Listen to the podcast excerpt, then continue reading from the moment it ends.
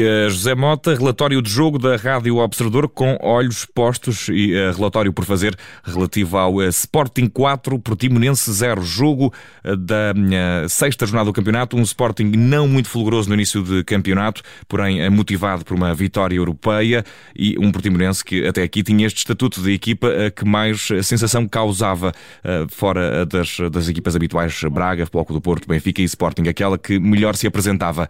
Não foi essa a realidade que vimos em Alvalade? Não, não foi, não foi. Realmente e muito por responsabilidade do Sporting. Uh, portanto, o Sporting, mesmo com algumas alterações uh, em relação ao último jogo da Champions, conseguiu ser uma equipa que impôs desde o primeiro minuto o seu, o seu futebol, ou seja, aquilo que realmente o seu treinador tinha uh, programado para, para este mesmo jogo começou a surtir efeito e também uh, os jogadores, uh, portanto, fizeram aquilo que realmente o Ruben Amorim pretendia. Foi uma equipa com convicção, uma equipa que realmente adiantou as suas linhas, no seu, no seu eh, modelo de jogo tradicional, com o 3-4-3, muitas vezes com, com os dois laterais, eh, portanto, muito, muito em simultâneo, muito ofensivos, e isso aí dificultou, e, e de que maneira, a forma de, de, de, de, do Portimonense atuar. Ou seja, o Portimonense foi uma equipa que se quis adaptar, nomeadamente à forma de jogar de Sporting, uh, quis se adaptar às movimentações que, nomeadamente, os, os, eh, os homens da, dos corredores fazem uh, do Sporting e foi uma equipa que uh, obrigou a, e, e, que foi muito recuada durante, durante praticamente todo, toda a primeira parte.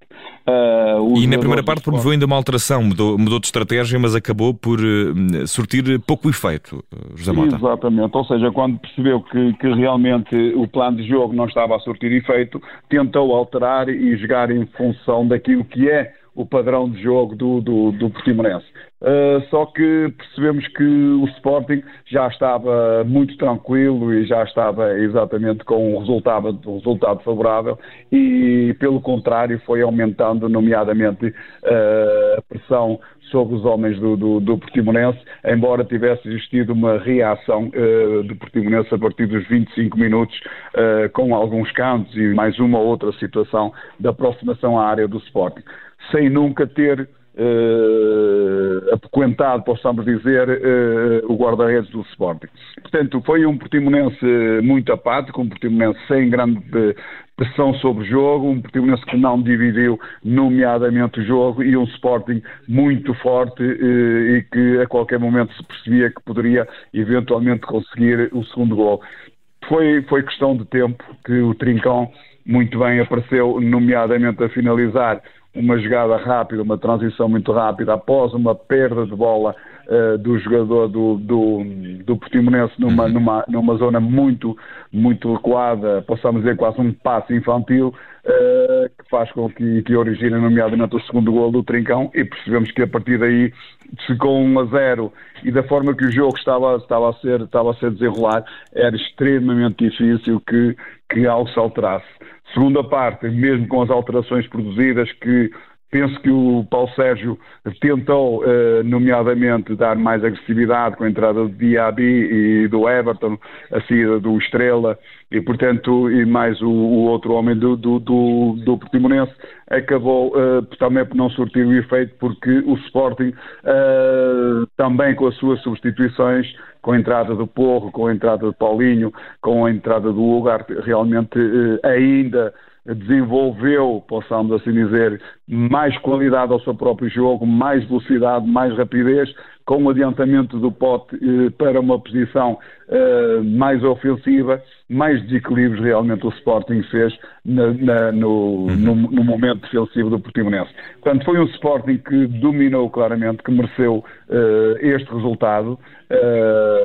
Com um tricão, como dissemos, com dois golos e com um pote, e possamos dizer que até em termos individuais poderíamos classificar esta, esta mesma partida com, com dois jogadores que realmente tiveram os seus momentos. O Trincão, nomeadamente na primeira parte, que faz não só dois golos, mas também uh, dois ou três remates com sentido de baliza, e depois na segunda Foi o jogador parte, que mais, teve, até bem perto do final do jogo, era o jogador com mais remates enquadrados no jogo inteiro. 60% dos remates enquadrados do jogo pertenciam a Trincão.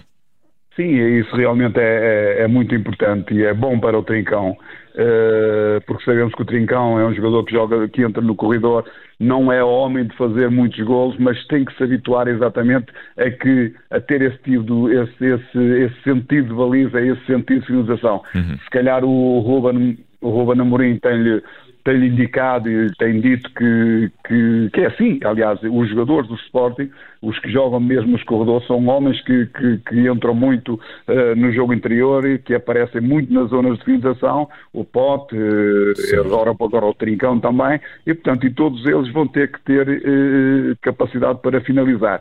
É, é bom, o que eu estava a dizer era que realmente a primeira parte foi mais do Trincão e a segunda parte, no meu ponto de vista, mais realmente do Pote, Sim. que é um jogador que quando joga no último terço é realmente é, é, é, é fulcral, é, é, um jogador que, e, que não só alimenta como finaliza e, portanto, com uma, com uma criatividade e ocupação de espaço que é soberba. Portanto, a segunda é... parte foi mais um pouco a favor do, do Sporting, conseguiu nomeadamente o 4-0, uh, o resultado justíssimo hum. e que penso que o Sporting mereceu esta com a exibição que fez.